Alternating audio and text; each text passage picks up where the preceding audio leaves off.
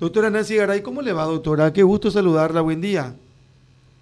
Buen día, Carlos, a los panelistas y a la audiencia, un gusto. Feliz año nuevo. Igualmente, igualmente, doctora. Doctora, la consulta tempranito esta mañana es que estaba leyendo una publicación del diario Última Hora y dice que algunos médicos cuestionan el procedimiento y piden aclarar la muerte de este joven, de este sargento, del sargento, una persona de 42 años en Murubicharoga. Eh, y dice, la doctora Nancy Garay dijo que no podía morir si la causa de muerte fue taponamiento cardíaco postraumatismo cerrado de tórax. Seis horas después del accidente hubo tiempo de salvarlo. ¿Cómo se explica esto, doctora? No, yo nada más había leído, creo que todos habrán ah, habrán leído, ¿verdad? El comunicado de las Fuerzas Armadas donde decían que relataban los hechos, ¿no? Que el paciente había tenido un traumatismo y que en realidad fueron 16 horas después que murió. Le puse 6, pero en realidad eh, este escribí mal, digamos. Eh, mucho más. Entonces, 16 horas después, y da como causa de muerte. Alguien les habrá dicho, esto es un taponamiento cardíaco, porque no creo que los militares escriban mm. un diagnóstico sin que alguien les haya dicho falleció de esto. Y como el taponamiento cardíaco es un evento que puede ocurrir por varias causas, entre ellas eh, el, traumatismo cerrado de tórax, punzante o este no punzante, eh, es una situación que puede ocurrir y que se puede salvar al paciente. Porque te explico un poco lo que es el taponamiento. El taponamiento es cuando el, el corazón es como una casa y tiene una muralla que se llama pericardio, que, que le sirve como una protección para este porque es un órgano vital obviamente. Entonces esa esa ese pericardio es como una bolsa digamos un saco que le cubre totalmente al corazón para protegerlo esa es la función del pericardio cuando existen traumatismos y hay una fuga de sangre una perforación una rotura eh, eso se llena, ese saco se va llenando de sangre o de líquido, porque puede ser también, eh, no solamente sangre, puede ser otro tipo de líquido.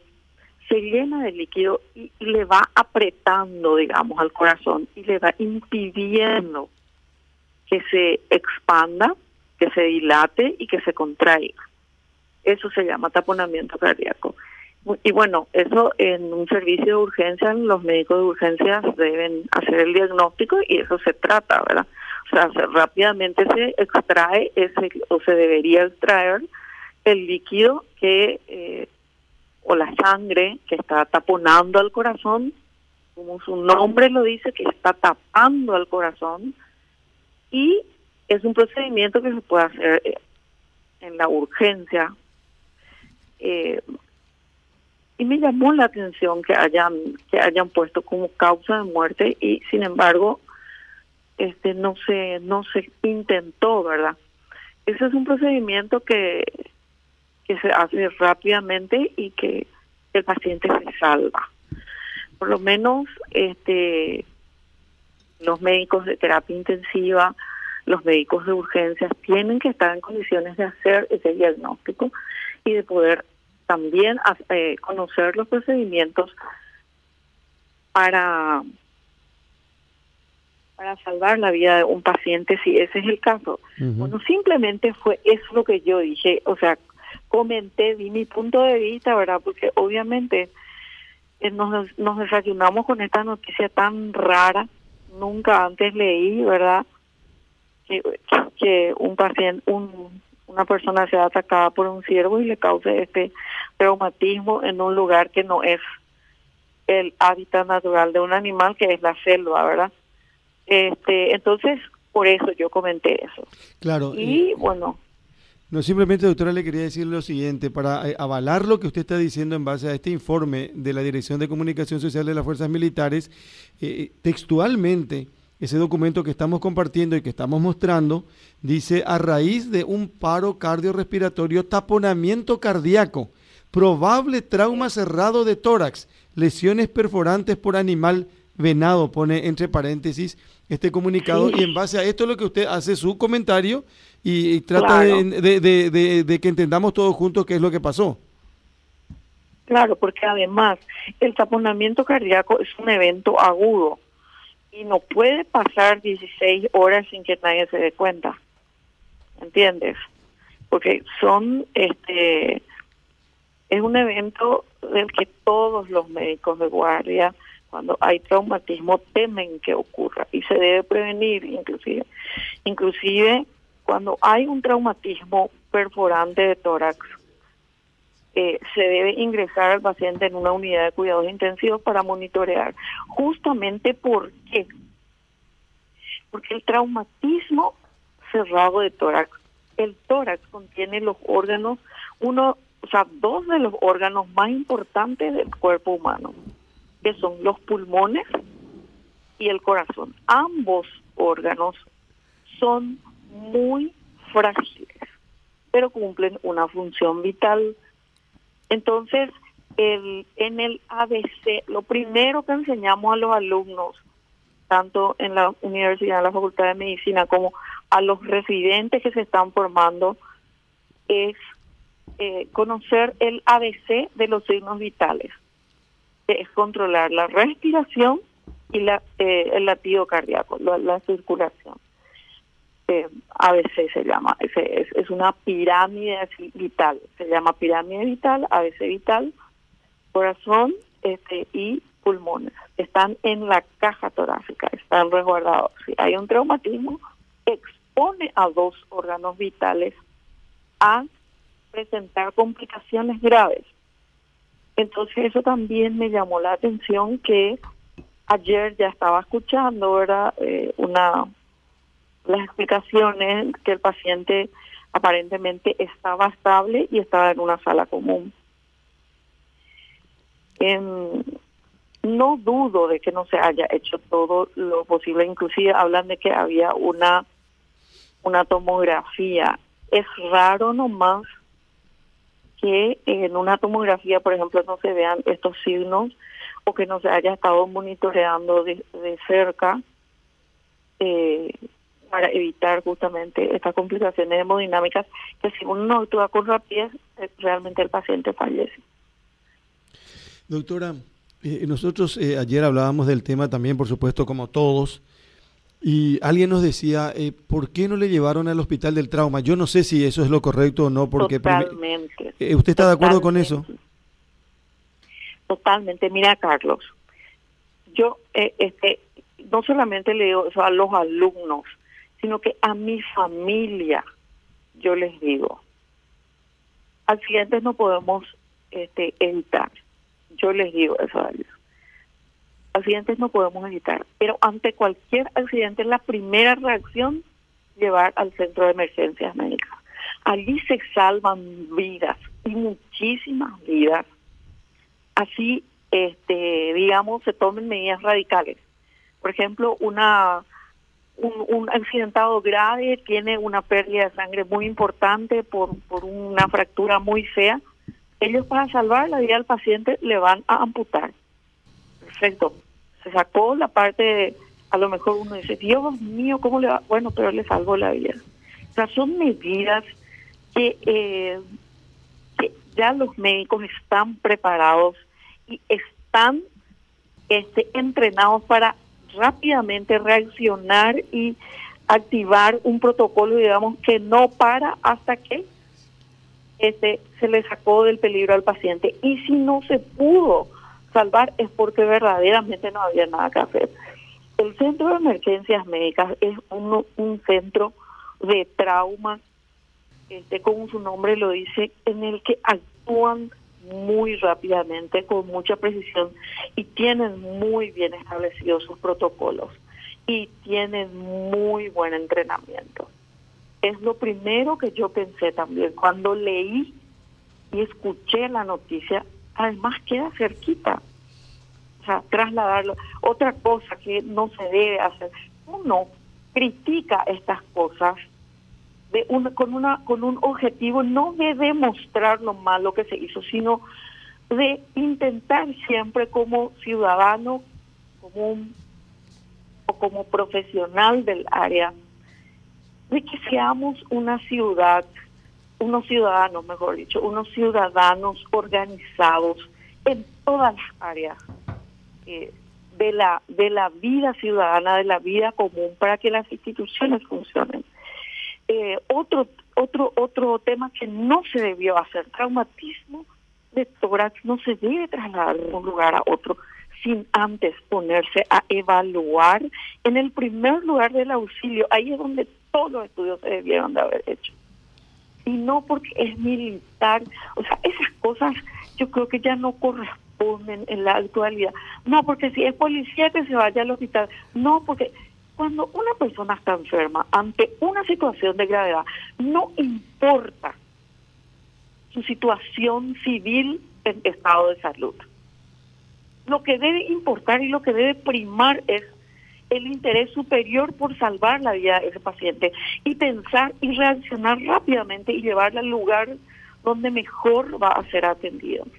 Eso es algo con el que yo lucho constantemente.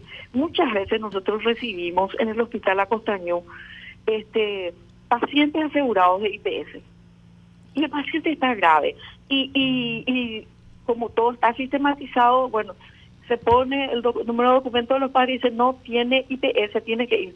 Yo siempre me niego, le digo, no, no se puede. El paciente está grave, ¿cómo le vas a trasladar solo para cumplir un papelito que dice que si es asegurado de IPS se tiene que ir a IPS? Con el tránsito caótico, con las rutas en mal estado eso incide en el, resultado final del tratamiento. Entonces, esas cosas son lo que nos hicieron. Además, como te digo, la noticia, Dios mío, yo nunca ni en una película vi que en una casa presidencial haya ocurrido un incidente así. Cierto. Y en una casa presidencial debe haber médico de guardia 24 horas, personal de enfermería entrenado para tratar eso también nadie está diciendo, nadie está preguntando, porque es un lugar muy, este, eh, eh, eh, digamos que es la casa más importante, la residencia más importante de este país, porque el primer mandatario está residiendo en ese lugar. Entonces, tendría que haber allí personal de enfermería, personal médico, que estoy segura hasta, quién sabe, no quiero echar más sal a la herida, quién sabe si hasta hay en los papeles, no sabemos si en la realidad existe, ¿verdad? Pero como hay tantos tantas irregularidades en la función pública, uno hasta se pregunta, ¿no había un servicio de enfermería? Otra cosa, Carlos, yo estas cosas digo no para echar más sal a la herida, sino para informar a la ciudadanía. Hay un sistema muy importante en el Paraguay que se llama CEME, es el sistema, el sistema de emergencias médicas que funciona bastante bien, bastante bien con todas las precariedades que hay en la salud pública, donde uno llama y ellos saben en qué lugar hay unidad de cuidados intensivos, por ejemplo, porque un traumatismo cerrado de tórax es un evento agudo grave. Un traumatismo perforante o no perforante. Y este don, el, comunicado que recién leíste dice trauma, probable traumatismo. ¿Cómo que probable? Si están ellos afirmando que fue corneado, por decir, por usar un término común, el paciente estaba cumpliendo su función en estado de salud, viene el ciervo, le cornea y se encuentra grave. Inclusive yo vi, supongo que no era ilustración, que era imágenes del lugar, eh, rastros de sangre en el piso donde pasaban, digamos, digamos, en las noticias, ¿verdad? Sí. Entonces no es probable. Entonces sí ocurrió un traumatismo cerrado. Aparte el comunicado el traumatismo cerrado es grave. Perdón, doctora, ese comunicado se da el martes 4 de enero y el hecho ocurrió el lunes ya en la madrugada del lunes y termina falleciendo el sargento a las 19.10 más o menos de ese lunes. El comunicado se da casi 12 horas después. Ya tendrías que tener precisión con respecto al informe médico del motivo, la causa de la muerte del, del sargento. Claro, y aparte una situación así, eh, se tiene que hacer autopsia. Nosotros tenemos que acostumbrarnos. Yo me formé en el exterior, en Brasil y en Estados Unidos. Allí, aunque te mueras, te caigas y te mueras naturalmente y tengas 99 años de edad, naturalmente se intenta hacer todo muy rápido, cero sospecha una enfermedad terminal, igual se hace autopsia.